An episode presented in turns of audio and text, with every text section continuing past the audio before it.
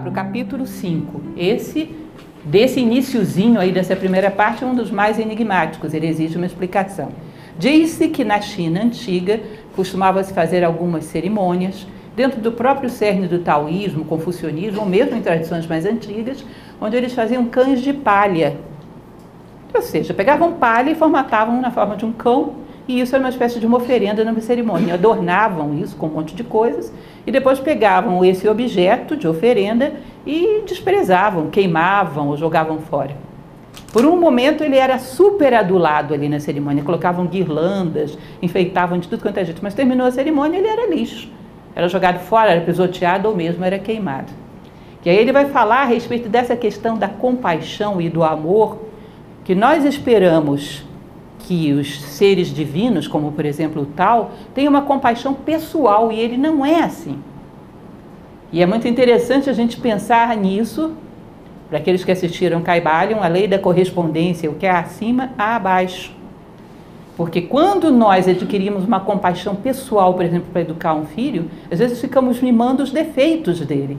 E não a honra, a justiça, a natureza humana que está ali dentro, louca para se libertar sei se vocês entendem isso, que às vezes a gente confunde amor com carência. E damos tudo o que é necessário para que aquele garoto goste de nós e não para que ele cresça como ser humano. Ou seja, quase como se não tivesse em eleições pelo maior pai do cosmos. Para votarem em nós. Percebem que a gente tem um pouco disso? Com a melhor das boas intenções, mas não sabemos o que deve ser dado para que aquele ser cresça. Damos o que ele quer e não o que ele necessita. Aí ele diz: e imaginamos que os seres divinos vão fazer a mesma coisa conosco. Já desse me mandaram um desenhozinho bobo pela internet, mas uma vez a cada 10 anos manda uma coisa interessante, né? E esse era um garoto cercado de brinquedos, fazendo birra, e a mãe perguntava: O que mais que você quer que eu te dê? E ele dizia: Um não. Eu achei aquilo interessante. De uma certa maneira, nós, quando pensamos dessa maneira, projetamos isso em outros degraus e achamos que todo divino, seja lá o que for, que a gente acredite, tem que se comportar da mesma maneira conosco, tem que nos adular. E aí ele fala: olha, nossa personalidade ela serve para um cerimonial, que é a vida, e depois vai ser desprezada. Lembram? Do pó viestes e ao pó voltarás. Ela vai ser desprezada como cães de palha. E, na verdade, os seres divinos estão pensando no seu conteúdo, na sua essência humana que está aí dentro, querendo evoluir através desse veículo. Eles não vão ficar mimando o seu veículo. Eles não vão ficar ali polindo a pintura e pintando os pneus, dizendo não anda não, porque você vai desgastar o veículo. Não. Anda e chega onde você tem que chegar. E acabou, acabou. Para quem acredita, talvez em outro momento haja outro veículo. Isso não estou aqui para vender essa ideia para vocês. Mas o importante é que a gente perceba que um ser divino vai te considerar como um prisioneiro dentro de um cárcere. A teoria da alma prisioneira de Platão. Uma pessoa que queira ajudar um prisioneiro que está dentro do cárcere não vai ficar mimando o carcereiro. Muito pelo contrário, vai dar um jeito de passar uma rasteira nele para libertar o prisioneiro, não é isso? A teoria da alma prisioneira, a alma que dentro de nós está ansiosa por justiça, por valores, por sabedoria e a personalidade. Não, estou com preguiça. Não, não gosto, não. Não, não quero fazer isso. Não, quero correr atrás das coisas que são doces, que são agradáveis, que são prazerosas. Ler o Tao Te King não é, não vou, não quero. Ah, você acha?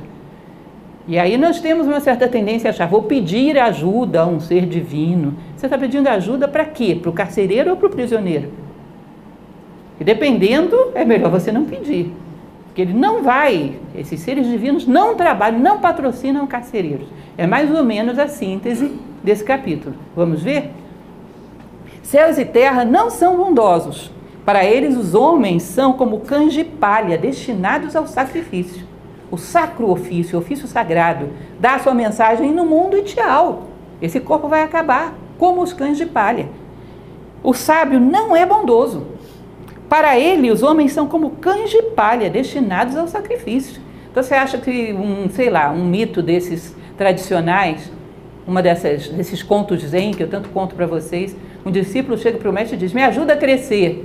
Se o mestre aceitar, coitado dele, porque em geral são duros. É isso. Em geral, são exigentes, vão cortar todas as arestas para que ele brilhe, vão polir, vão, vão lapidar esse diamante. E um lapidador não tem pena das imperfeições do diamante, porque senão nunca seria uma pedra bem lapidada. Ele vai pegar os pontos de clivagem e vai bater para valer. Não é isso? Então ele está dizendo: se você encontra um sábio, ele não vai mimar a sua personalidade. Lembra que eu falava para vocês que as pessoas às vezes têm fantasias, eu gostaria de encontrar, sei lá, o Sócrates, o Mago Merlin, seja lá quem for. Deve ser duas alegrias, a hora que ele chega e a hora que ele vai embora, porque esses seres devem ser terríveis. Nível de exigência enorme de um mestre desse tamanho, de um sábio. O espaço entre o céu e a terra é como uma flauta, vazia, mas ainda assim inexaurível. Soprada, mais e mais sons produz. O espaço entre céu e terra, eles usam flauta, em outras tradições eles usam uma imagem que eu acho que até funciona melhor, que é um fole. Eles te amassam ali no meio. É o cenário do mundo, céu em cima, terra embaixo. E te amassam para quê? Para você produzir ar, produzir ar limpo, para dar o seu recado. E não, se não amassarem, eu vou dar meu recado? Não, vou ficar parado ali no meio dormindo. Então eles vão amassar. A dor é veículo de consciência. Céu e a terra é como se fosse um fole, te espremendo para que saia o ar, para que você dê seu recado, para que você diga o que tem que dizer. Imaginem vocês se eu resolvesse, só brincadeirinha, não me levem a sério, mas se eu resolvesse fazer uma prova com vocês de tal King. Todo mundo, vou aplicar exame. Né? Vamos fazer uma prova. Vai acontecer duas coisas. Antes das provas, vocês vão ficar revoltados comigo, talvez nem venham. Mas depois da prova, vão me agradecer. Sabe por quê? Vão estudar esse livro como não estudariam se não fosse a prova. Isso vai ser útil. Ah, mas isso é tirânico, ela dá prova em palestra. Pode ser, mas que você vai ter um lucro danado com isso, vai. Agora, você estudaria se não fosse a prova? Pode ser, mas é bem mais difícil. Você acredita que o seu filho no colégio, ele pode só ter aula e não ter prova, que ele vai estudar do mesmo jeito? E será que nós realmente deixamos de ser crianças ou a vida tem que dar uma espremida? Como um fole, céu e terra te espremendo para que saia ar limpo, para que você dê a sua mensagem, para que saia a luz. Então, um fole ou uma flauta é o homem entre esses dois mundos que vão amassando. A dor é veículo de consciência, como dizia o budismo. Para que você exprima a palavra que veio dizer, diga que veio. Que infelizmente temos ainda essa inércia de encarnar a nossa missão no mundo. Porém, palavras em demasia se esgotam ao serem proferidas. O melhor é guardar o que está no coração. Então ele fica o tempo todo fazendo um jogo que se a gente não pega a ideia do justo meio, pensa, ele está dizendo que não é para falar. Ele está dizendo para respeitar a palavra e não usá-la em demasia, porque você tira dela a credibilidade. Nós vivemos um momento histórico onde as palavras estão extremamente esvaziadas. Ninguém tem paciência de ouvir mais nada, porque parece que você já sabe o que a pessoa vai dizer. É interessante isso, porque o conjunto de opções às vezes está tão manjado que as pessoas já presumem e dificilmente se surpreendem. Uma pessoa se dirige a você no meio da rua, uma pessoa estranha, de 10 possibilidades, quantas possibilidades tem dela estar tá querendo de alguma forma dinheiro? Deve ser umas 8 ou 9, né?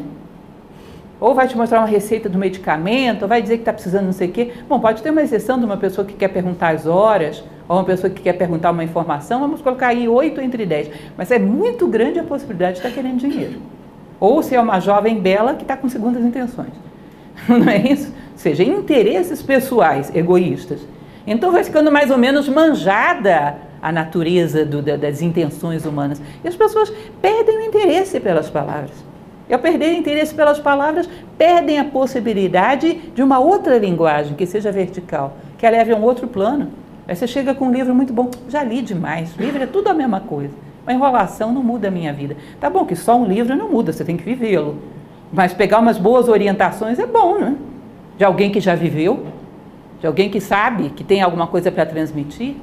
Então, o uso das palavras de forma insensata, principalmente aquelas que vêm do coração, tem que saber exatamente o ponto, exatamente a quantidade, nem uma palavra a mais, nem a menos.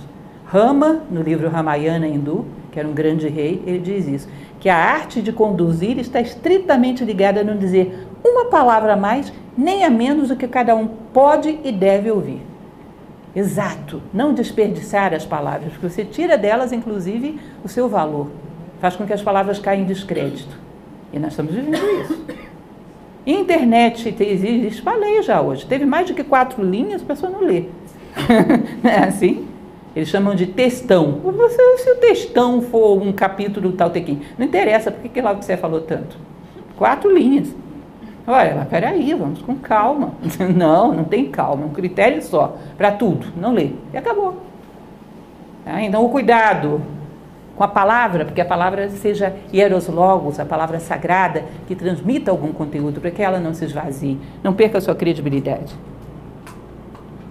Então, mais ou menos comentando o que já falamos, né, a bondade verdadeira, que é aquela que se espera dos deuses, dos pais, dos sábios, não tem nada a ver com alimentar interesses pessoais de quem você está conduzindo. Então, não peça aos deuses para te mimarem, seja lá o que for que você acredite. Aqui você falava, a tradição religiosa taoísta falava de deuses, né, ou Deus. A alma prisioneira e o carcereiro, que é uma teoria platônica, os cães de palha, o espaço entre o céu e a terra é o palco da vida. Eu trouxe para vocês, inclusive, uma representação egípcia disso. O palco da vida, entre o céu e a terra.